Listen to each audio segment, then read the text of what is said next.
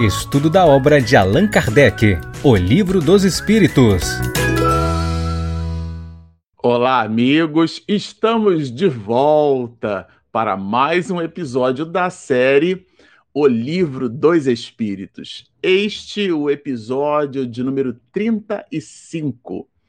Bom, para você que está nos acompanhando no canal, nós estamos estudando o Livro dos Espíritos desde a capa até a sua conclusão. Pelo menos esse é o nosso desafio, é o desafio que nós nos propomos, nós aqui, eu e Regina, e vocês que estão conectados com o estudo dessa obra maravilhosa. E a gente vem é, buscando as anotações de Allan Kardec e essas anotações a gente tem feito dentro de uma de uma pausa, de uma granularidade, a gente tem buscado assim a temática de forma em que a gente consiga depreender o volume grande de informações, distribuindo essas informações ao longo do tempo. Então, realmente, a gente acaba consumindo bastante tempo. A obra O Livro dos Médios, aqui no canal, em que nós nos propusemos estudar, por exemplo, a gente está agora, nesse instante, com algumas gravações do capítulo é, para lá do capítulo 23, né?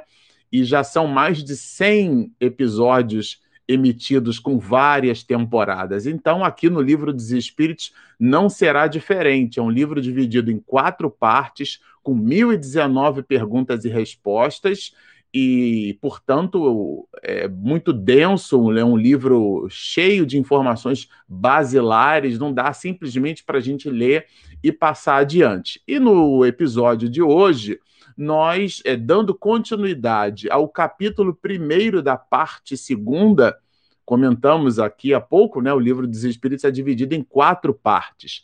A primeira parte do livro dos Espíritos nós já estudamos. E estamos aqui na segunda parte. Nessa segunda parte, que tem 11 capítulos, esse primeiro capítulo, Allan Kardec também o dividiu. E na manhã de hoje, estudaremos é, um tema bem interessante. Vou colocar aqui para gente, olha, forma e ubiquidade dos espíritos. A gente já vai entender aqui no episódio de hoje o que é que isso é, significa. É bem interessante que essa palavra forma remete a uma ideia, um conceito de unidade material. E a gente já viu aqui, nós já estudamos com Allan Kardec que é, tudo que existe no universo criado por Deus, essa força motriz primeira, né? A gente já citou Aristóteles quando trabalha a ideia dessa da, do primeiro motor, né? Como sendo essa força motriz original é uma espécie de impulsão, vamos dizer assim, né? aquilo que dá impulsão e as outras coisas se movimentam por um mecanicismo natural engendrado por esse primeiro motor. É, esse mecanismo de engendrar, de construir com sofisticação e, portanto, com inteligência, foi o que Platão, por exemplo, é, estabeleceu nessa ideia da divindade um, um pensamento voltado para um grande artesão, né? ideia de construir as coisas. Então, esse artesão, é, ele chamou de demiurgo, né? Porque, muito provavelmente, a palavra Deus, com D minúsculas, dentro da, da mitologia greco-romana, porque, além dos gregos, os romanos também possuíam seus deuses, e às vezes a gente confunde ali aquele período helenístico, né? Esses a gente troca, né? Os deuses que eram gregos a gente acha que eram romanos, mas isso é, é um é papo para uma outra live. O ponto analítico aqui é o entendimento de que essa força criadora, essa inteligência cósmica é, é, e universal, ela criou tudo e todos. Então, toda a criação de Deus se manifesta é, no seu aspecto inteligente que a gente entendeu e, e, com Kardec estudou aqui a classificação do princípio inteligente do universo e depois tudo que Deus criou de ordem material. Então, as construções de Deus são materiais e imateriais. As materiais é o plano da realidade objetiva que a gente observa através dos cinco sentidos. É, e outras que a gente também não é capaz de observar pelos cinco sentidos, mas que representam a matéria, como é o caso da luz, do espectro luminoso, que se apresenta em faixas de frequência que o olho humano não consegue perceber. Então, a gente, quando se refere à luz, inclusive, a gente chama de faixa de luz visível, porque a luz se apresenta em espectros que a gente não consegue perceber, mas ela está ali, né? E então, nessa perspectiva, isso também está dentro do componente da criação divino, divina. Então, é, é, tudo isso é uma espécie de revisão daquilo que a gente já viu, né? Para chegar até aqui e entregar um conceito ou uma revisão de um conceito que dialogue com o fato de que o espírito é, não é matéria o espírito possui um componente que a gente já vai estudar na próxima live, chamado perispírito, que é por onde ele se manifesta. Mas aqui com E maiúsculas, Allan Kardec faz o estudo dessa inteligência, desse espírito, e traz duas relações conceituais bem interessantes para que a gente depreenda melhor, continue entendendo do que é que se trata o espírito, e ele coloca é, esses dois grandes atributos, um deles é a forma. Então, é, em geometria plana, num plano R2, a gente consegue entender no espaço bidimensional é, do que é que a gente está falando quando se refere à forma, porque eu preciso estabelecer uma terceira dimensão. Essas relações tridimensionais, elas estão dentro de uma proposição de espaço. E isso, isso remete à forma, a um escopo, a uma finitude que nos faz abstrair relações conceituais da matéria. Então é bem interessante ele trazer forma para definir o espírito. E na questão 88, né, ele vai dizer assim: os espíritos têm forma determinada. Olha que interessante a pergunta, porque ele estabelece uma limitação, uma constante, ou seja, é, eles estariam dentro de um escopo finito. E, e, e, trazendo na pergunta, evocando na pergunta elementos e componentes de ordem material para explicar aquilo que a gente já viu em episódios anteriores, não tratar-se de matéria. Então é como se Allan Kardec é, forçasse a barra, né? Ou, na verdade, didaticamente, trouxesse elementos que reforçassem uma ideia de que o espírito não é material. E aqui é bem legal a resposta, eu achei sensacional a resposta, porque os espíritos vão dizer assim: para vós, não. Ou seja, para nós, esse vós, segunda pessoa do plural, é para nós aqui, né? que, o, que, o que é que significa isso? Para a nossa visão e posicionamento, a maneira como nós entendemos esse assunto. Como é que a gente entende esse assunto? Que o espírito não tem forma determinada, limitada e constante. Mas para nós, isto é, para eles, os espíritos, sobretudo para este espírito que responde a essa pergunta, tá certo? Sim, e aqui há uma dicotomia, né, uma espécie de dualismo analítico, ou seja, o espírito sendo analisado por nós em cima dos elementos cognitivos que a gente tem. Eu sempre uso essa palavra cognição. Cognição, gente, é a nossa capacidade de raciocinar, de estabelecer elementos racionais. A gente não acha nada. O todo o processo analítico, indutivo ou dedutivo deve ter como epicentro a razão. A razão é que deve nos guiar, né? Dentro das nossas percepções. A gente faz ciência utilizando a razão, é um método. Eu não vou entrar no detalhe da indução é, é, dentro desse processo analítico, mas o ponto alto aqui é a palavra cognição como sendo é, essa questão, esse elemento racional. Então, quando a gente se refere a um ser humano cognoscente, é que ele é capaz de raciocinar. E o raciocínio é o que estabelece entre nós, por exemplo, o, o, o que a gente chama em espiritismo de livre arbítrio, a liberdade em arbitrar. Portanto, decidir. Num jogo de futebol, a gente não tem o árbitro. Numa determinada penalidade, ele arbitra, isto é, ele decide se foi falta, se não foi falta, se é pênalti, se não é pênalti, em cima do regramento do jogo do futebol. Então, a vida possui regramentos e nós arbitramos sobre esses regramentos se queremos ir para a direita ou para a esquerda, absorvendo todas as consequências pertinentes daquela decisão. Isso remete à nossa capacidade racional. O tempo inteiro a gente fala de cognição. A criatura cognoscente é aquela que se movimenta dentro desses aspectos racionais. O restante dos outros seres na criação obedecem a um automatismo biológico que tem ali sim pródromos de inteligência, mas o predomínio é o do automatismo biológico. A única criatura que consegue, com seu aspecto de racionalidade, modificar o automatismo biológico é a criatura humana. Ao ponto de alguns, muitos, né? Eu já até li isso em alguns antropólogos, chamam de, é, é, de criaturas hominais, né? Então não somos mais animais porque o aspecto racional nos diferencia muito. Só que no nível da espiritualidade, essa, essa racionalidade, essa condição cognitiva possui outros elementos. Então, os espíritos, sobretudo os superiores, os de segunda ordem, eles compreendem as coisas de uma maneira diferenciada. Então, a análise do espírito aqui tem dois braços analíticos. Tem o braço analítico em cima da nossa condição cognitiva, daquilo que racionalmente já somos capazes de entender, e tem a análise feita pelos espíritos, deles mesmos, né? Deles mesmos. Então, ele faz essa divisão aqui. Para vós, não, para nós, sim. É, é, é, é o que isso significa. E aqui ele dá um exemplo. O espírito é.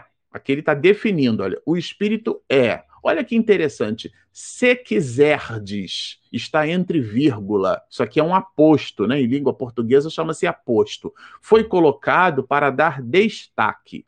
Se quiserdes, porque aqui agora ele vai apresentar uma, um exemplo. Se quiserdes, é uma analogia. Ele pode ser considerado uma chama, um clarão ou uma centelha. Até a mamãe fez uma pergunta nessa direção, né? E eu deixei aqui um, um indicativo para a gente conversar um pouco sobre isso, né? A luz, ela, quando a gente fala de clarão, ah, o espírito é uma chama, uma centelha, isso é uma analogia, porque a física moderna é, quando a gente faz a comparação com a física clássica, ela possui, eu não vou entrar aqui no detalhe porque a nossa live não tem esse objetivo, né? Que é justamente o entendimento do efeito é, fotoelétrico, né? A gente entende que a luz, ela na verdade, ela, ela funciona, ela é um campo de indução, um campo de radiação eletromagnético. E a luz, ela ora vai, vai funcionar como onda, é, existem experimentos científicos né, que mostraram o comportamento da luz como onda e outros que mostram o comportamento da luz como partícula, essa ideia do fóton, né, que inclusive incita e libera, por exemplo, o elétron dentro da chapa de um determinado metal. É, Planck estudou aquela ideia toda do, do, do, do corpo escuro, né, do corpo negro, e tem toda uma, uma um volume de físicos se debruçando ainda sobre esse assunto, né, e vários doutores em física expedindo seus papers, né, sobre esse tema. Mas o ponto alto aqui é a gente entender tratar-se de uma analogia, porque o efeito luminoso, o brilho, essa sensação que a gente percebe com os olhos, essa sensação é uma propriedade da matéria a matéria ela irradia frequência. Então, tudo aquilo que a luz é capaz de expedir, estamos diante de um, de um, de um efeito eletromagnético que, no caso do estudo que a gente tem até o momento do século XXI, que rendeu inclusive um prêmio Nobel para Albert Einstein, ele vai dizer que o, o fóton, né, que é esse elemento primordial, que ele se choca com o elétron, liberando o elétron, por exemplo, de uma chapa metálica, esse elétron que desprende, ele, ele, ele carrega consigo a energia que foi, que foi entregue por esse fóton, por essa partícula primordial, que na análise de Einstein ele vai dizer que esse fóton não possui massa. Isso contraria um pouco tudo aquilo que a física clássica entende até o momento, porque a gente compreende matéria como sendo tudo aquilo que possui massa, não é? Porque ocupa um lugar no espaço. Então, nessa perspectiva, a análise feita aqui no século XIX de que o, o espírito pode ser chamado como sendo um clarão, como sendo uma centelha, certamente que sim.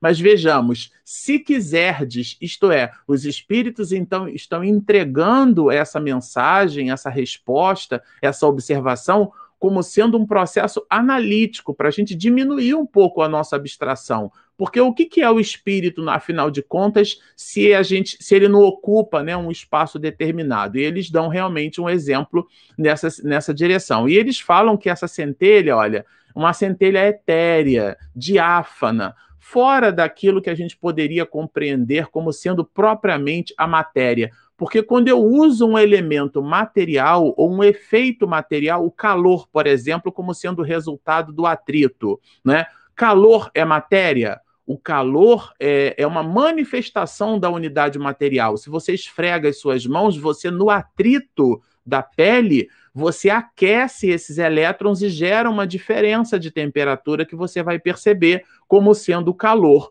O calor é matéria? Não, o calor é uma propriedade da matéria, ou seja, quando há calor, há unidade material, porque há vibração. No final das contas, quente e frio né, representam é, variações de vibração. Nessa perspectiva, a luz e a matéria, e isso é uma discussão que até hoje, no século XXI, ainda não está muito bem resolvida, mas classicamente a maioria dos físicos vão entregar, né, depois da física clássica, a física moderna vai nos dizer que a luz, é, o, o, fóton, repito, isso rendeu um prêmio Nobel para Albert Einstein, né? Muita gente conhece ele como, como o portador da teoria da relatividade geral, né? Mas na verdade ele deu enormes contribuições. Até patente de geladeira Einstein já fez, mas isso é outra discussão. O ponto alto aqui é que a comunidade, a partir das observações de Einstein, vão nos dizer que a luz comporta-se como onda e comporta-se como matéria. É fácil da gente entender esse mecanicismo da onda. Se você pega um lago sereno e, e com muita destreza você consegue jogar uma pedra no meio do lago, as ondas que formam ali representam a energia mecânica formada pelo impacto da pedra na superfície do lago. É um pouco dessa visão que a gente tem quando fala que a, a luz comporta-se como onda, ou seja, ela transporta energia através de um meio. Só que não é um meio físico, porque a gente também aprende na escola, todos os professores de física perguntam, né? A luz se propaga no vácuo? O que, que o professor de física quer ensinar para a gente com isso? É que o som, por exemplo, ou no caso do, do lago, né, da, da, da onda que se forma na superfície do lago, que depende da água para propagar essa energia, o som depende da molécula do ar para propagar a sua energia, mas a luz não depende de matéria para propagar a sua energia. E houve, inclusive, como há até hoje, a discussão de se há uma espécie de éter por onde a luz se movimenta e ela então poderia permear toda a, a sua energia, até porque Einstein fala da curvatura do espaço-tempo, em cima de uma espécie de, de, bolsa de éter por onde nós nos movimentamos. Né? Vejam que essas questões elas estão é, em estudo. Então, quando a gente diz que o espírito é uma chamazinha, uma centelha, é uma analogia porque essa similitude ou essa associação pode, numa certa perspectiva, diminuir a nossa abstração, sim, isso certamente, mas também pode estabelecer conceitos que não dialogam com o próprio conceito, porque o espírito é imaterial. Mas Allan Kardec não ficou muito satisfeito, acredito, né? Falando assim, de, de maneira jocosa, né? Como uma brincadeira, claro. Ele faz na, na, na pergunta subsequente, e vejam, né? Eu sempre gosto de lembrar, olha, essa aqui é 88. Quando ele coloca 88A, é porque essa pergunta agora tem origem, é uma sequência da pergunta anterior, porque senão ele teria colocado 89 Quando ele coloca 88A, é porque essa questão dialoga com o conceito que ele está explorando na 88. Então ele vai dizer o seguinte: olha, essa chama ou centelha já adotou a ideia. O espírito deu a sugestão e ele já adotou a sugestão do, do, do espírito superior que responde. E ele já estabelece na, na questão seguinte, na 88A, a própria analogia que o espírito superior entregou na resposta. Então ele vai dizer assim: essa chama ou centelha tem cor. E aqui é bem interessante, porque, de novo, cor é uma propriedade da matéria. O que, que é a cor? Quando você pinta a sua parede, por exemplo, de azul, o que você está fazendo é colocar pigmento na parede, o feixe luminoso, a luz, que tem uma característica que a gente chama de policromia, né? Esse cromos vem de, de cor e poli vem de muitos, né? Da, eh, lembram do, da ideia do polígono em, em geometria plana, né? De, de muitos ângulos. Então, é justamente aqui a policromia, muitas cores. Então, a luz tem muitas cores. Há quem diga que aquela paleta de mais de 16 milhões de cores no RGB que os softwares de computador usam, né? Ela tem a sua gênese nessas apreciações, né? Mas aqui é o, o, o outro tema. Aqui, por uma coisa ou por outra, a luz que tem policromia, que tem todas as cores ali reunidas, ela incide nessa tua parede que você pintou de azul, absorve todos os comprimentos de onda e libera um comprimento de onda que o nosso olho, que é um sensor, porque a gente não enxerga com o olho, a gente enxerga com o cérebro, tá certo? O olho, que é um sensor, recebe essa frequência pelo nervo óptico, inunda os processos de sinapse cerebral e a gente então consegue enxergar, porque nós enxergamos com o cérebro. O olho é um sensor, é um receptáculo desse feixe luminoso. Logo, a cor é uma propriedade da matéria que se manifesta em determinadas frequências. E é bem interessante, porque aqui Allan Kardec vai estabelecer uma relação com a cor. E ele, claro, foi um cientista de sua época, ele entendeu a pergunta que ele estava fazendo, né? Claro. Então, essa chama ou centelha tem cor? E olha que interessante tem uma cor que para vós, e aí de novo, não são para eles, é uma analogia para nós. Ele está trabalhando aqui os elementos cognitivos que nós possuímos. Todo o conjunto de pesquisa científica que a gente já possui, capaz de nos fazer perceber um determinado fato, né? depreender um determinado assunto. Né? Então, nessa perspectiva, para vós, isto é, para nós, vai do escuro ao brilho do rubi, um espectro de frequência que ele estabeleceu ali, né? Conforme o espírito, ou seja, essa variação está na natureza, está em concordância com a pureza, claro, essa pureza aqui é a depuração espiritual desse mesmo espírito. Ou seja, nós, do ponto de vista espiritual, expedimos cor. E a cor que nós expedimos está na razão direta da depuração da nossa alma. Isso que quer dizer a, a resposta desse espírito. E Allan Kardec, ele é brilhante, porque percebeu talvez que essa resposta pudesse suscitar alguma dúvida ou fazer a gente ir para uma linha de raciocínio que não é o objeto da atenção dos espíritos nessa resposta, ele põe um comentário para colocar o trem no trilho, né? Então ele vai dizer assim: representam-se de ordinário, quer dizer, de maneira geral, né, os gênios como uma chama, uma, uma estrela na fronte, né? É, e aqui, claro, isso daí é uma alegoria. O espírito evoluído não possui uma estrela na testa. É a forma que a gente usa, é um símbolo que nós utilizamos. E nós, as criaturas humanas, nos servimos de símbolos o tempo inteiro para exprimir as nossas ideias. Até hoje no WhatsApp, a gente tem aqueles símbolos do joinha. Tem um que é o símbolo do hi-fi, né? Que são duas mãozinhas batendo assim, né? É, na academia, algumas pessoas usam mãos fechadas, uma aberta e outra fechada. Que agora esse símbolo ele virou um Pokémon evoluído, porque agora o símbolo do, do que seria o Hi-Fi é, na verdade, o símbolo da oração. Eu mesmo uso um que é o símbolo da oração, as duas mãozinhas juntas assim, né? Como, como símbolo da oração. E aí tem agora as mensagenzinhas que botam, eu uso muito uma que tem a mãozinha junto assim com o coração, e tem aqueles smiles também. Às vezes a gente quando tá um pouco chateado com alguma coisa, bota um bonequinho vermelho, aquele bonequinho você não escreveu nada, mas a pessoa que recebe aquela mensagem, né, por WhatsApp ou por outros mecanismos é, quaisquer, ela, ela, de alguma forma ela vai entender aquele símbolo. Então, aquele símbolo é uma analogia. Essa analogia, na resposta dos espíritos, significa uma alegoria na resposta de Allan Kardec. Então, e ela lembra essa natureza essencial dos espíritos. Sendo esse, a ideia do gênio, né, a visão genial,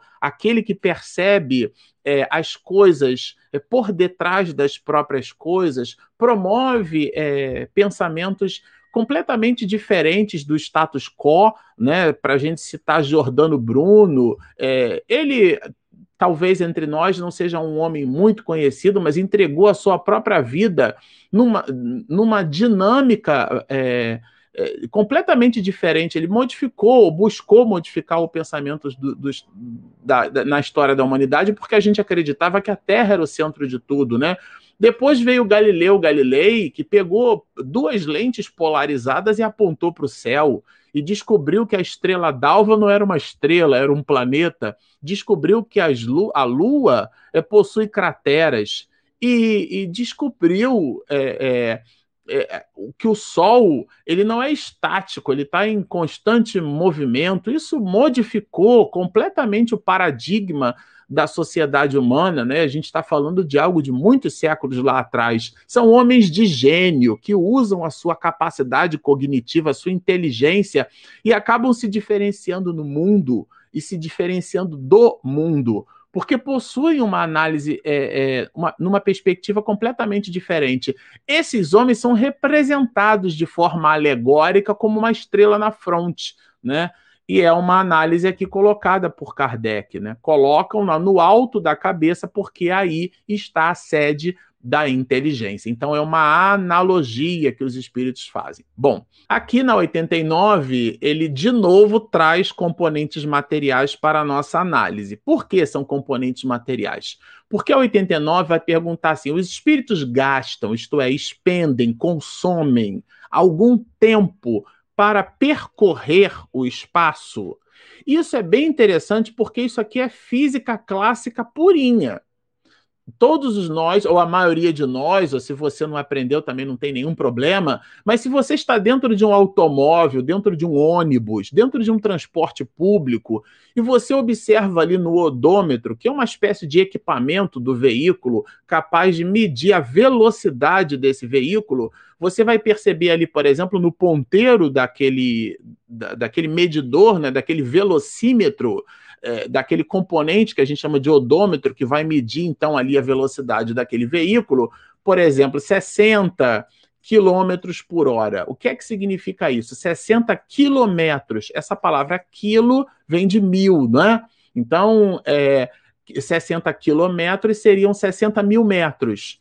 É, por hora. O que é que significa isso? Significa que no intervalo de uma hora naquela velocidade, uma hora depois, se a gente medir com, com, com metro, é, aquele veículo, ele da posição original, onde nós começamos a contar o tempo, é, uma hora depois, se a gente for capaz de passar assim, um, um, uma, um metro, né? É, é, grandão, a gente vai perceber que aquele veículo andou 60, deslocou-se, né? 60 mil metros no intervalo de uma hora. Então, classicamente, é, a velocidade é medida pelo espaço sobre o tempo. Velocidade igual espaço sobre tempo, né? Física clássica. É, nessa física clássica, Allan Kardec se serve disso para fazer uma pergunta. Então, os espíritos gastam tempo. É assim que a gente mede o deslocamento dos espíritos no espaço. Velocidade é igual espaço sobre tempo? É, é isso que está na pergunta. É trazer a ideia do, do, da física clássica para a observação de como os espíritos se movimentam no espaço. Ou seja, a mecânica clássica se aplica é aplicável aos espíritos, né, do mesmo jeito que é aplicável para os corpos que a gente observa no plano R3 da nossa realidade objetiva e, portanto, material? Vejam que interessante. E a resposta é assim, ó, sim, ou seja, deslocam-se consumindo tempo numa determinada distância. Mas aqui é uma adversativa, né? É, fazem, isto é, os espíritos com a rapidez do pensamento. Então aqui a gente está falando só que é uma questão de velocidade. Eles não estão, não podem instantaneamente estar em todos os lugares ao mesmo tempo. Classicamente é o que está escrito aqui. Eles fazem, mas é, gastam tempo, mas não é o tempo que a gente imagina que seja. Fazem-no com a rapidez do pensamento. Aí Allan Kardec, claro, conectou uma outra pergunta, que é a 89A. A gente já entendeu que quando ele coloca assim A, B, é porque essas perguntas estão conectadas, claro, com o anterior. Falei, bom, já que eles se, se eles se deslocam com a velocidade do pensamento, seria o pensamento a própria alma que se transporta? Isso aqui é sensacional. Então, é, é, é o pensamento a alma e aqui os espíritos vão dar uma aula, uma verdadeira aula, dentro da síntese, né? São perguntas que eu gosto de chamar isso aqui de hipertexto, porque são eles representam o texto dentro do texto, né? É, e, e, na internet, todas as páginas que a gente lê hoje, elas são o resultado de uma linguagem que a gente chama de HTML, né? Hypertext, né? Um texto de, de hiper, um hipertexto, né? Markup Language, porque são linguagens de marcação, que vem de um editor de texto antigo, né, chamado Carta Certa. Quando eu queria negritar alguma coisa, eu botava assim, sinal de, de menor, botava a letra B, sinal de maior, e aí eu colocava a palavra e quando eu queria é, indicar que era só aquela palavra, vamos supor, bonito. Então eu botava sinal de menor, botava a letra B, sinal de maior, escrevia bonito, depois do O do bonito, sinal de menor de novo, para indicar que eu terminei de negritar, eu botava barra, botava o B e botava sinal de, de menor de novo, né? Menor maior. Então eu criei uma tag. O HTML é cheio de tags, né? São linguagens de marcação. E a gente criou um dentro dessa tag, todo mundo já deve ter clicado no hiperlink, né? Você tem um texto e aí tem uma palavrinha que tem um sublinhado ali. Aquele sublinhado é um hipertexto. O que é que significa isso? É um texto que está sobre aquele texto. Aqui no livro dos Espíritos a gente tem isso também não com essa tecnologia, mas com uma outra tecnologia, com uma observação cognitiva, que são expressões que são utilizadas pelos espíritos que remetem a, uma análise conceitual que a gente precisa fazer para poder entender a resposta. Então, a gente precisa pegar uma determinada palavra e realizar esse hipertexto, isto é, entender em que contexto aquela palavra está sendo dita. Né? Então, quando ele fala do pensamento como sendo a própria alma, quando o pensamento está em alguma parte, a alma também aí está.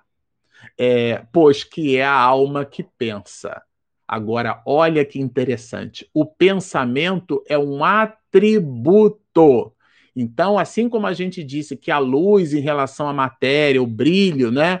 Assim como a gente disse que o calor são propriedades da matéria, o pensamento é um atributo, é uma qualidade, é uma propriedade do espírito. Então, o pensamento não é o espírito. Isso é bem interessante, né? A gente, a gente ter por, por nota. Isso aqui, gente, é um conceito doutrinário. Não confundir um atributo da alma como sendo a própria alma. Agora, na 90, ele vai trabalhar uma relação conceitual bem interessante que a gente achou, né? Que é um desdobramento da 89, né? Quando ele fala, ele se interessa ainda, Allan Kardec, por essa questão do deslocamento. O espírito que se transporta de um lugar ao outro, ele tem consciência dessa distância? Então eu fiquei imaginando assim: a gente está dentro de um carro viajando numa estrada muito bonita, né? E eu, eu me recordo de uma das conferências do Divaldo, ele comentando que no exterior ele passou por uma região assim cheia de tulipas, né? Então ele parou, inclusive pediu à pessoa que estava deslocando ele de uma cidade a outra, né? Para que ele pudesse apreciar ali a natureza, as tulipas e tudo mais. Então eu fico imaginando um campo, né? Uma estrada, e a estrada corta ali um campo é, tulipa de um lado e do outro, aquela cena linda, aquela coisa bonita, né? Então, o espírito, quando ele vai de uma distância a outra com essa velocidade do pensamento, ele tem consciência desse espaço, ele consegue depreender os fatos que estão no deslocamento dessa mesma distância. Imagina um espírito que está em Marte, ele desloca-se para o planeta Terra. Esse translado que ele faz que é, é, ele tem consciência desse translado? É isso que quer dizer a pergunta, né? E aqui os espíritos vão dizer, eles vão dar uma resposta que é de novo uma relação dual. Há uma dicotomia analítica. O que é que significa isso? Uma visão do espírito em relação à resposta e uma visão daquilo que a gente pode entender em relação à resposta. Dá-se uma e outra coisa. O espírito pode, e aqui, gente, isso é super conceitual e serve, inclusive, para as nossas reuniões mediúnicas. O espírito pode perfeitamente, isso é um advérbio de modo, é o modo como ele pode, de modo perfeito, se o quiser inteirar-se da distância que percorre. Mas também essa distância pode desaparecer completamente, dependendo isso da vontade do espírito. E claro, a vontade do espírito está subordinada à sua natureza, mais ou menos depurada. Ou seja, está aqui o espírito quando responde falando da evolução dos mesmos espíritos. Agora, o que a gente quer colocar como observação aqui para essa resposta é que essa é uma definição lato senso. Nem todos os espíritos se movimentam desse jeito, justamente porque vai depender da natureza mais ou menos depurada. Então, quando os espíritos respondem, os, é, os espíritos superiores respondem que nós, os espíritos, podemos perfeitamente, se quisermos, nos inteirar da distância, isso tem relação com a nossa natureza mais ou menos depurada. Isso é bem importante a gente ter. É bem importante a gente ter em mente essas mesmas questões. Eu estou vendo a Regina passar aqui o letreiro e eu esqueci de fazer duas coisas que são quase imperdoáveis. A primeira delas é agradecer a presença de vocês entre nós, é consumindo aqui esse material, estudando conosco dizendo que nós estamos é, expedindo esse conjunto aqui de observações de Allan Kardec, e depois a gente tem na sequência o bloco de perguntas e respostas, e por último, e não menos importante, todos os parceiros que estão nos ajudando. A gente transmite essa live para o nosso canal Espiritismo e Mediunidade e a gente também transmite para alguns outros parceiros. São players, né? São amigos nossos, porque aqui não há concorrência, há parceria, né?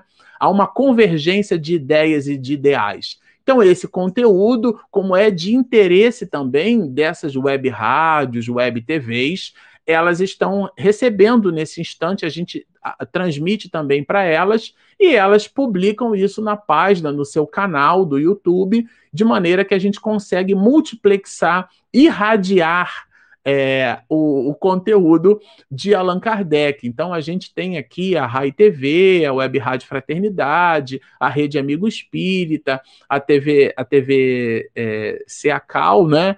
a, a, ao, ao, Centro Espírita Caminho do Cristo, que é a instituição da nossa querida Eulália Bueno. Temos vários companheiros, né? Eu esqueci algum, amor?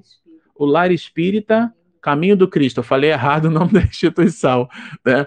É, então são vários os companheiros que estão conosco aqui conectados e a gente então é, fica muito feliz, muito contente, de verdade, porque a gente pode ampliar essas possibilidades. Bom, voltando aqui para essa consciência da distância, é, os espíritos vão dizer que então vai depender dessa natureza. Quando a gente coloca é, essa visão, a gente está dizendo que o espírito consome um tempo para se deslocar. Né? A velocidade do pensamento é uma velocidade, não é instantâneo. Agora, a 91 ele reforça uma visão conceitual estabelecendo a ideia da, da matéria e da, daquilo que é material e daquilo que é imaterial. Porque na 91 ele vai perguntar: a matéria opõe obstáculo ao espírito? Dois corpos né, não podem ocupar o mesmo lugar no espaço. Isso significaria dizer que o espírito possui elementos materiais para que isso para que a matéria produza obstáculo. Então a matéria opõe, ela cria, ela constrói algum tipo de obstáculo e a resposta é nenhum porque eles passam. E eu achei até interessante, porque quando os espíritos vão dizer que eles passam através de tudo, eles usam aqueles quatro elementos que os pré-socráticos usavam dentro da análise. É, cosmogônica ou dentro da análise teogônica, a, a, o que é que significa isso? Né? O estudo da ideia da divindade, o estudo da ideia do cosmos.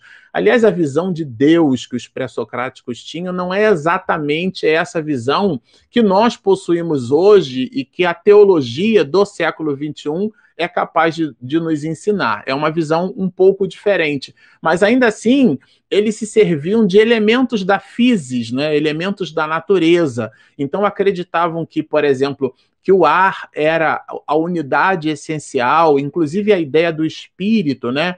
A ideia do pneumo, então a ideia do ar, o sopro, né? Deus tomou do, do barro, soprou e, e criou o homem, essa ideia do sopro do ar como sendo a ideia do espírito, a ideia da essência, né? A terra, daí, inclusive, a análise das coisas materiais, que vem a palavra átomo, que é uma palavra grega.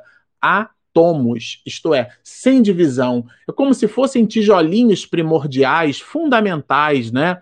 Inclusive, alguns eh, filósofos que eram matemáticos entendiam que esses tijolos fundamentais ou átomos teriam uma, uma, uma representatividade como se fosse um triângulo, a ideia desse tríplice aspecto, essa ideia da perfeição. E outros, claro, acreditavam que tudo que existia de, de vida vinha da água, essa ideia da, do elemento aquoso, né? Tales de Mileto, por exemplo, super acreditava nisso, a, a água como sendo a essência de tudo. E alguns outros, por tudo aquilo que que a luz oferece de elemento analítico, o próprio fogo como sendo esse símbolo. É, vários é, filósofos expediram as suas teses nessa direção. E aqui o Espírito traz esses elementos, os quatro elementos. A gente, inclusive, quando for estudar a quinta essência da matéria como sendo essa visão do semi-material para analisar o perispírito, a gente vai comentar isso aqui de novo. Mas eles trazem essa ideia, olha, o ar, a terra, as águas e até mesmo o fogo lhes são igualmente acessíveis, ou seja, nós os espíritos manipulamos com o nosso psiquismo essas mesmas possibilidades. Mas vejam, isso aqui, gente, é uma definição é lato senso, ou seja, geral. No estrito senso, ou seja, na particularidade, vai depender da evolução do espírito. Deixa eu voltar aqui, olha, da sua natureza mais ou menos depurada. Está aqui escrito na resposta de número 90, tá certo? Bom, na 92, ele falando da forma, estabelecendo aqui essa, essa relação que a gente identifica, né, da, de uma tentativa de aproximação do elemento espiritual com o elemento material, justamente para nos fazer perceber que espírito é uma coisa e matéria é outra. Aí Allan Kardec vai trazer uma, uma questão na 92. É, tem os espíritos o dom da ubiquidade? E aí ele pergunta de uma forma diferente aí é uma didática para nós, certamente, né? Um espírito pode dividir-se ou existir em muitos pontos ao mesmo tempo. Achei bem interessante. Aqui cabe uma observação. Não confundir, ao mesmo tempo em que há a não confusão ou a confusão, há similitude. Já vou explicar. Não confundir ubiquidade com bilocação. Do ponto de vista teológico, Ubiquidade é a característica ou capacidade de estar em muitos lugares ao mesmo tempo. Então, o dom da ubiquidade, inclusive, é um dom que na teologia a gente entende dentro desse conceito de onisciência, de onipresença, a divindade presente em cada unidade fundamental do cosmos de maneira simultânea. A gente não tem nem cognição para entender o que é que isso significa. A ubiquidade aqui é nesse sentido. Né, de estar em múltiplos lugares ao mesmo tempo. Então, é, em teologia, repito, a ubiquidade é essa condição de estar em toda a parte ao mesmo tempo. Né? A gente até destacou aqui é, alguns fenômenos né, que foram registrados pela igreja, são fenômenos de bilocação. É, por exemplo, Santo Antônio de Pádua, né, muito conhecido esse fenômeno de bilocação, ele deixa o corpo dele né, é, na Itália e o pai dele está sendo julgado em, em, em Portugal, né, na Coimbra, né, em Coimbra, e ele vai defender o pai de um processo criminoso. Né? Também existe um efeito de bilocação registrado pela igreja em 1774, que é em cima de Santo Afonso é, de Ligório. Então ele está se preparando para celebrar uma missa, né? ele entra em transe e ele aparece ali ao lado de, de Clemente XIV, né? Porque ele estava ali prestes para desencarnar, vai dar um apoio ali, vai dar uma força, e isso ficou registrado pela igreja. Isso compreende, perfaz e significa o fenômeno da bilocação. E eu vou repetir, não confundir com ubiquidade. Ubiquidade é essa visão, teologicamente falando, de estar em múltiplas partes ao mesmo tempo. E aqui os espíritos vão dizer, vão responder o seguinte: não pode haver divisão de um mesmo espírito. O espírito é indivisível. Indivisível. A gente até colocou aqui é, uma observação, porque é justamente nessa perspectiva que a gente quer expedir um comentário aqui falando sobre o Dr. Bezerra de Menezes, né? Agora, o que o espírito faz é irradiar a partir do centro do seu psiquismo para diversos lados. Quando ele irradia para diversos lados, ele não está naquele lado, ele irradia. Isso faz, ó, isso é que faz parecer estar um espírito em muitos lugares ao mesmo tempo. E ele dá uma, uma, uma resposta, né? É, que é uma aula. Vês o sol? O sol é único, mas ele irradia ao mesmo tempo em todos os lugares. Eu quis citar aqui o Dr. Bezerra de Menezes, porque existem muitas casas espíritas, claro, que foram construídas e tem pelo nome o médico dos pobres, né? Adolfo Bezerra de Menezes, o nosso querido Dr. Bezerra de Menezes, o nosso médico, que nos dias do século XXI é altamente evocado, né? Sendo ele aí um dos espíritos superiores que estão comandando a pleiade de espíritos nobres, de almas abnegadas, que estão socorrendo aqueles muitos de nós vitimados pela Covid-19. Então, o doutor Bezerra de Menezes, isso que eu estou trazendo não é nenhum fato novo, né? Manuel Filomeno de Miranda registrou isso na obra No Rumo do Mundo de Regeneração, cujas lives a gente expede todas as segundas-feiras. Mas aqui, por uma coisa ou por outra, é entendermos que existem muitas casas espíritas com o nome em homenagem, em reverência ao Dr. Bezerra de Menezes. E vamos imaginar que duas delas têm uma reunião mediúnica exatamente às 19 horas e dois médios distintos do ponto de vista de geolocalização, né, do, do, do, do plano, do plano R2, latitude e longitude, né? Eles estão em posições diferentes no planeta. Um está no Nordeste, outro está no, no por exemplo, é, é, na Bahia e outro está no Rio Grande do Sul. E esses dois médios recebem às 19 horas com 30 minutos uma mensagem do Dr. Bezerra de Menezes. E a reunião mediúnica se felicita, porque afinal de contas o doutor Bezerra de Menezes esteve ali.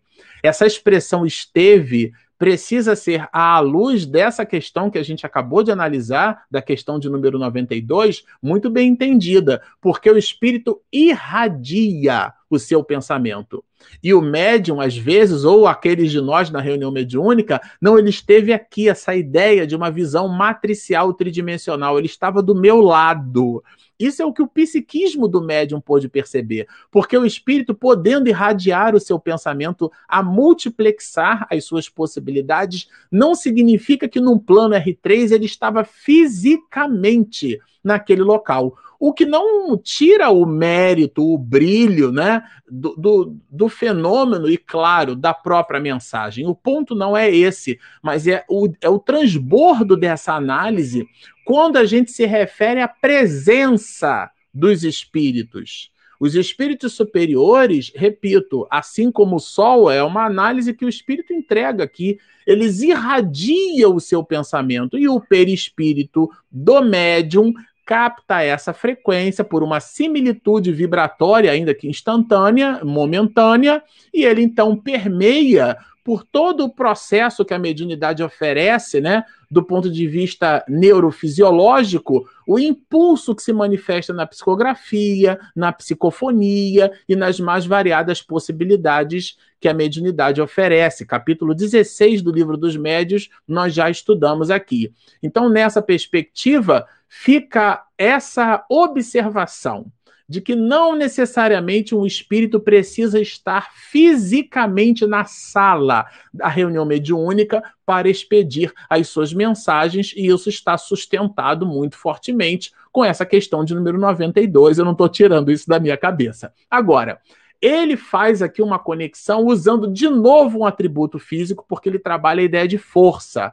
A força, gente, em física, ela representa. Eu, eu dei a ideia do, da pedra no lago, né? Então, a pedra, quando, quando ela se choca com a superfície do lago, ela constrói essa força, que é esse agente físico que tira, por exemplo, a massa da água, pelo menos naquela, circo, naquela circunvizinhança ali, né? dentro de um raio X, a depender, por exemplo, da velocidade em que a pedra foi jogada, da aceleração daquela mesma pedra na superfície do lago, em função da massa e da força-peso que incidiu. Então, de um modo geral, a física vai dizer que a força é um agente capaz de alterar o estado de repouso ou do movimento de um corpo. Então, quando Allan Kardec diz ou pergunta se os espíritos irradiam com igual força, é bem interessante porque ele pega um conceito físico para explicar uma coisa metafísica.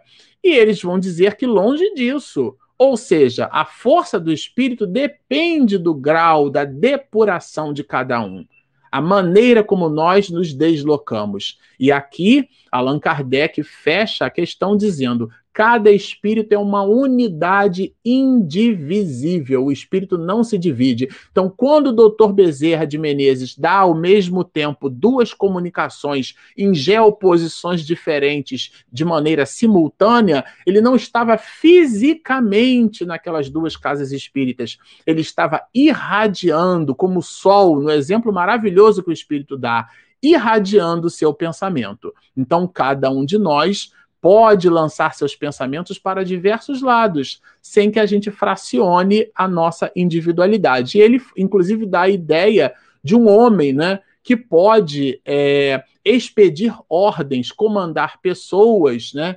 produzir sinais e movimentos dentro de um único ponto, o ponto da sua unicidade, e ele não se divide. Bom, esse é o volume aqui de trabalho que a gente queria deixar para amanhã de hoje e a gente entrega aí para perguntas e respostas. O Livro dos Espíritos. Momento de interação, perguntas e respostas. Vamos lá. São as perguntas lá do início que vocês fizeram. O Daniel, acho que está sempre aqui com a gente, né, Daniel? Bom dia. Dentro da ubiquidade, poderiam encarnados se desdobrar comunicando mediunicamente com outro médium, como fagulha da claridade rubi que Chico Xavier tinha? É, a comunicação é um atributo da alma, né, Daniel? E, de fato, dentro da possibilidade de bilocação, a depender da evolução do espírito, ele consegue irradiar o seu pensamento. Foi isso que a gente viu aqui. Então, ele pode, é, estando encarnado, quando você fala mediunicamente com outro médium, aqui você está trazendo um conceito. A mediunidade é quando você tem um médium participando do processo. Essa palavra médium significa intermediário. Quando eu me comunico com alguém, o fenômeno não é mediúnico, é anímico, é a própria alma quem se comunica.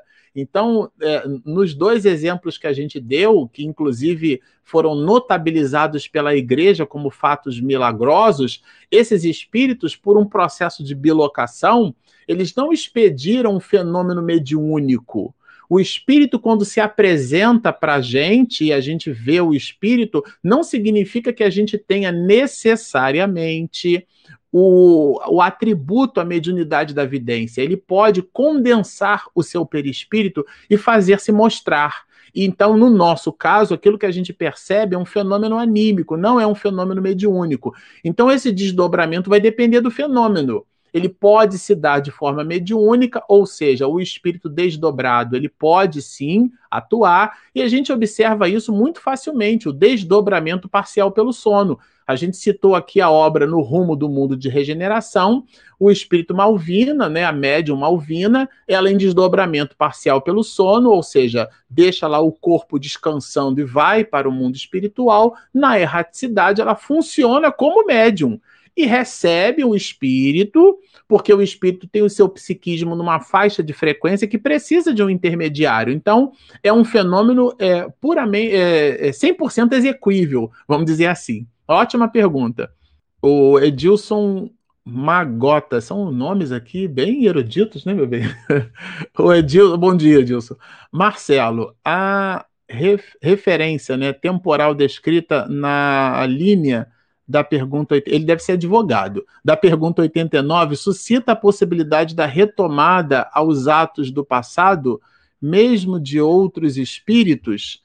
A linha 89, será que ele está falando da pergunta de número 89? Deixa eu ver aqui. Pergunta de número 89. 80, ah, é essa aqui, a referência temporal, quer dizer, a ideia do tempo, né? A possibilidade de retomada dos atos do passado, agora eu entendi a pergunta. Os atos do passado, eles estão registrados no psiquismo da alma.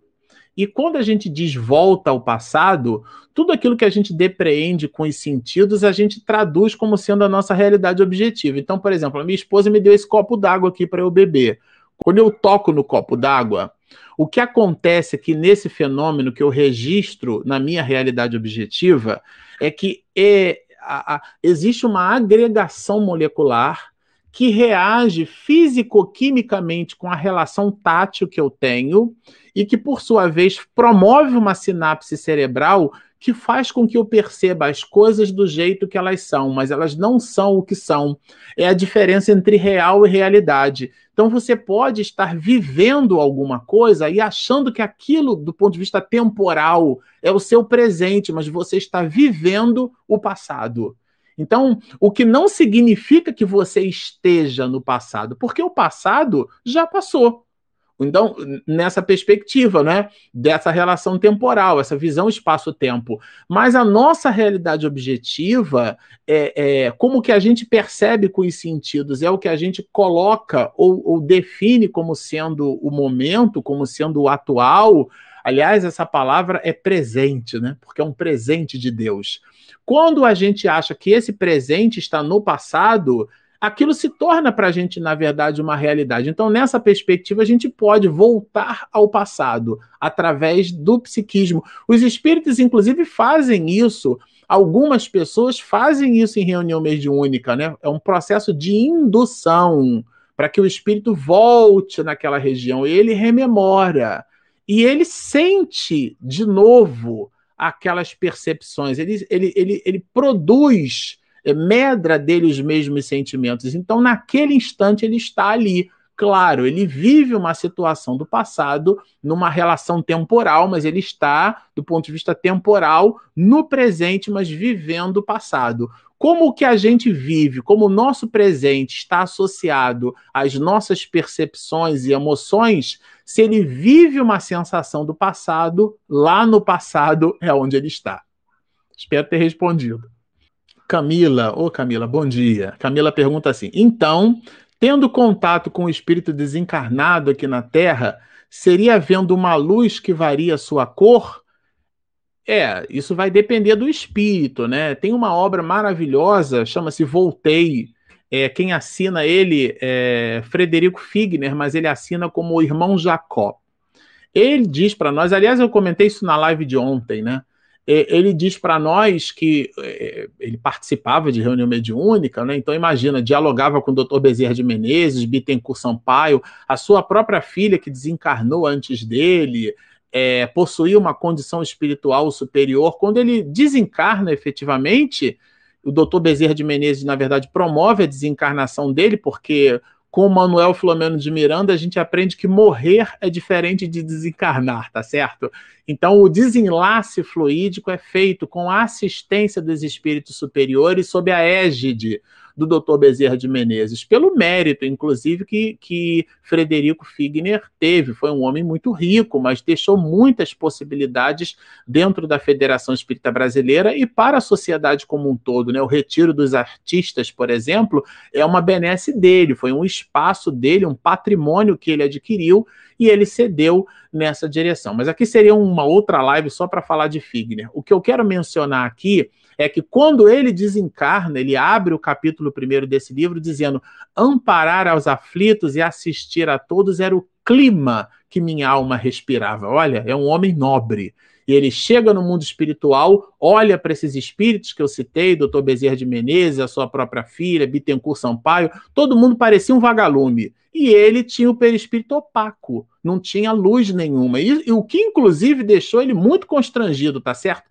Mas lá para o final da obra, ele percebe num determinado momento que vinha uma luz que ele não sabia de que direção, ele achava que era um espírito que estava se aproximando e estava carregando aquele feixe luminoso. E ele percebeu que aquela luz, olha, isso é muito bonito, medrava dele mesmo, essa mesma luz. Então, o espírito desencarnado pode aproximar-se de nós com ou sem luz, é igual amendoim, com casca ou sem casca. Vai depender da condição espiritual daquele mesmo espírito é, o doutor Bezerra de Menezes irradia em vários lugares ao mesmo tempo, não é? Sim, é uma possibilidade, dada a condição do próprio doutor Bezerra de Menezes. Ele pode, pelo, pela condição do seu psiquismo, eu vou repetir, pela condição do seu psiquismo, não é o Marcelo Shoa da vida, tá certo? É o doutor Bezerra de Menezes.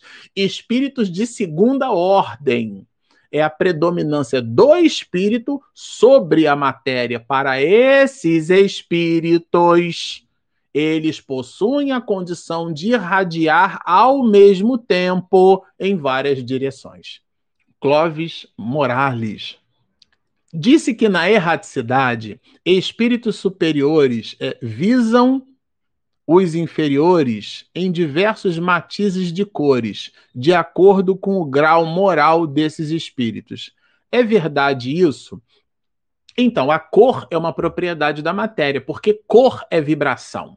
Em astrofísica, como é que a gente estuda, né? A... Existe um conceito, eu não vou aqui entrar em detalhes, né, do chamado redshift, que é o deslocamento para o vermelho porque é, entende-se do ponto de vista espectroscópico, é uma palavra complicada, mas significa a análise espectral do brilho das estrelas. Como é que os físicos, os astrofísicos, promovem determinadas considerações sobre a atmosfera de um planeta? Ah, se tem ozônio, se tem hidrogênio, se tem amônia, se tem isso, tem aquilo por quê? Porque a análise espectral, o espectro, o, o comprimento de onda, a luz, ela fornece, ela dá informações. Então, a luz, ela carrega com ela informações. Ave, por exemplo, as estrelas muito quentes não são vermelhas. Elas são ligadas, elas estão mais próximas do azul. E as estrelas mais velhas, mais cansadinhas, elas já estão mais ligadas ao vermelho. Então, a ideia de que o vermelho é o quente, que a gente inclusive produz, né, na análise espectroscópica, não. E o deslocamento dessas estrelas são feitas justamente nessa análise, porque na distância o comprimento de onda vai criando uma certa deformação que vai se, ela vai se mostrando para o vermelho. Então a cor fala muito é, da, das propriedades é, da matéria. Nessa perspectiva, um espírito que possui o seu perispírito, que a gente vai estudar na live seguinte, esse, esse perispírito ele vibra numa faixa de frequência. E essa faixa de frequência ela tem uma densidade, uma tessitura vibratória. E é mais do que isso, sabe, Clóvis? Nós, os espíritos, do mundo espiritual, também possuímos odor. Então, o espírito possui um cheiro que pode ser agradável, como pode ser um cheiro pútrido, como pode ser um cheiro desagradável, ruim, como aqueles de nós que não temos o hábito saudável do banho, tá certo? Vai colocar no corpo um mau cheiro, pelo acúmulo ali de, de, de bactérias, que vão produzir sim o um mau cheiro em nós, de fungo que fica ali no, no na, na, ponta dos pés, do, entre os dedos, porque os processos de higiene não são visitados. No mundo espiritual, essa higiene ela se traduz na higiene da mente. Então, o espírito ele irradia a vibração que corresponde à sua tessitura moral. E aí, nesse caso, isso se mostra, se faz ou se percebe pela multiplicidade das cores, certamente que sim. Edilson Magota. Aproximada, aproximados 30 anos, Chico Xavier trouxe a um parente próximo revelações de fatos familiares dolorosos havidos já há aproximados 25 anos. Teria Chico retornado aos fatos de 55 anos é, ou recebido orientações de seus mentores? Eu vou confessar a você, diz o que a gente teria que perguntar para Chico, né? Porque considerando a mediunidade dele, isso pode se dar das mais variadas possibilidades. Você pode ter alguém que toca um objeto e quando a pessoa toca o objeto, o objeto é carregado de vibrações elas conseguem, por um processo de, de eh, sinestésico, de telecinesia, que, que, remete, inclusive, a um tipo de mediunidade. Ela pode é, absorver por essas vibrações e decodificar é, fatos ocorridos no passado. E como também os espíritos podem transportar-se para fatos ocorridos no passado. Hoje, no século XXI, a gente bota um, um, óculos de realidade aumentada, de realidade virtual, e a gente acha que tem uma cadeira ali, mas aquilo ali é um holograma fabricado dinamicamente por um aparelho. Vocês imaginem o que, que no mundo espiritual não é capaz de oferecer. Agora, é claro, do ponto de vista temporal, vou repetir, ele não está no passado, ele não foi igual aquele filme, né, em algum lugar do passado, que o cara dorme e ele efetivamente volta, vive o passado o psiquismo dele fabricando aquelas mesmas considerações. É, não é o caso do filme, né? Porque os fatos do passado se mostram como, é, como evidências documentais no, naquele presente, mas os fatos do passado eles são rememorados por nós. Então, Chico poderia certamente pela sua mediunidade, né? A gente está falando aqui do apóstolo da mediunidade, tá certo?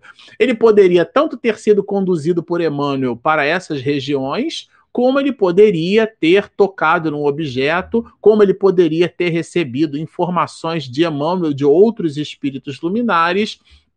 São muitas a possibilidades. Afirmar qual delas seria de nossa parte entendo ser é, quase uma, uma irresponsabilidade, né? Eu dizer como Chico Xavier ele teria aportado esse ou aquele mecanismo. É, seria de nossa parte, sim, uma, uma, uma, uma irresponsabilidade muito grande. Uh, Nessi Clistelli, ou Clistelli, deve ser, se for francês, né? Podemos dizer que somente Deus tem essa capacidade unipresente? É, essa é uma questão teológica, filosófica, é muito importante, né? É, a, a, questão 13 do Livro dos Espíritos trabalha a ideia da onipresença e da onisciência como sendo o, os, um dos atributos da divindade.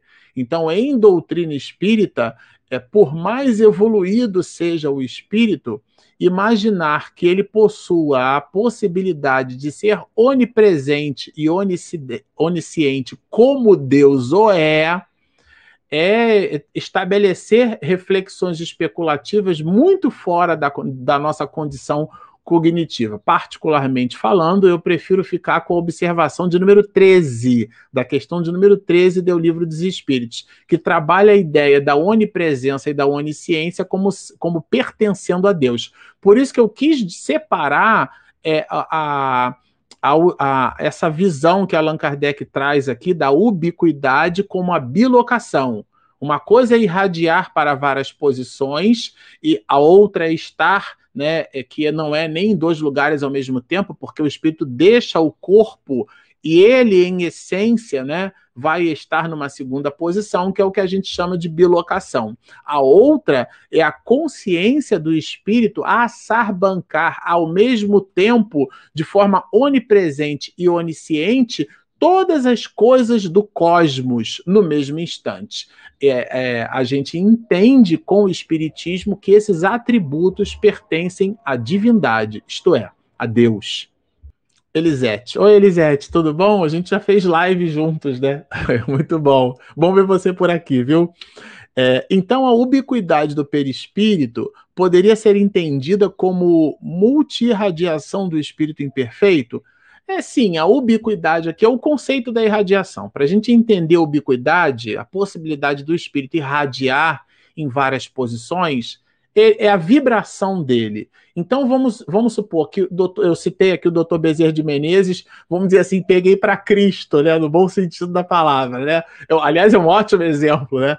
Doutor Bezerra de Menezes, ele resolve expedir uma mensagem de alegria, de esperança, de otimismo, de paz, de alento, muitas mensagens. Isso diminuiu um pouco, mas houve um tempo aí em que circulavam muitas mensagens, criando pânico, ansiedade e elas eh, remetiam ao Dr. Bezerra de Menezes. Ele nunca expediu mensagem assim. Então, vamos imaginar que ele queira inundar-nos com observações de tranquilidade, de, de fé, lembrarmos que Deus magnânimo nos ama. E ele resolve fazer isso, Elisete, é, irradiando ao mesmo tempo para as mais variadas posições. Alguns médios vão traduzir na mensagem o pensamento que está mais associado a, a, ao, dentro do animismo do médium, dentro da condição anímica daquele médium, ele vai colocar ali mais informações sobre paz, outros vão colocar mais informações sobre a crença em Deus, outros vão colocar as duas coisas, porque aquele médium percebeu o espectro vibratório do pensamento do Dr. Bezerra de Menezes numa dimensão é, com, com mais acuidade. Então vejam, isso é o colorido dessas mesmas percepções. E é disso que trata aqui o tema ubiquidade. É um espírito nobre que, pelas suas possibilidades, ele irradia nas mais variadas posições. E o que irradia é o, é o espírito. E ele se serve do perispírito, que é o componente material do espírito, para permear aquelas mesmas vibrações. Excelente a sua pergunta. Espero ter respondido, né? E essa aqui é a última pergunta, para não cansar vocês. Olha, Ana Cristina Lima pergunta o seguinte: Bom dia, Ana. É, o que faz que nem todos os espíritos se enxerguem estando no mundo espiritual? Excelente a tua pergunta. Eu acho que eu dei um exemplo pra, dessa é, para esse tipo de pergunta em lives anteriores. Vamos imaginar, eu hoje estou fazendo live sem óculos, né? Esse aqui é o meu óculos. Vamos imaginar que isso aqui é uma vareta de bambu, tudo bem? E eu coloco na ponta dessa vareta de bambu, eu coloco um, um lenço vermelho, 100% e totalmente vermelho. E eu começo a balançar essa ponta de bambu. Eu vou balançando e você está acompanhando ali com o olho. Vai chegar uma hora que a frequência dessa agitação vai se dar de um jeito que a gente já não acompanha mais o pano vermelho na ponta do bambu. Porque o olho humano tem uma limitação de percepção. Analogamente é assim que acontece no mundo espiritual. O perispírito do espírito vibra numa faixa de frequência que o perispírito do outro espírito pela sua tessitura vibratória moral, não é capaz de perceber. Então eu citei aqui Figner, né?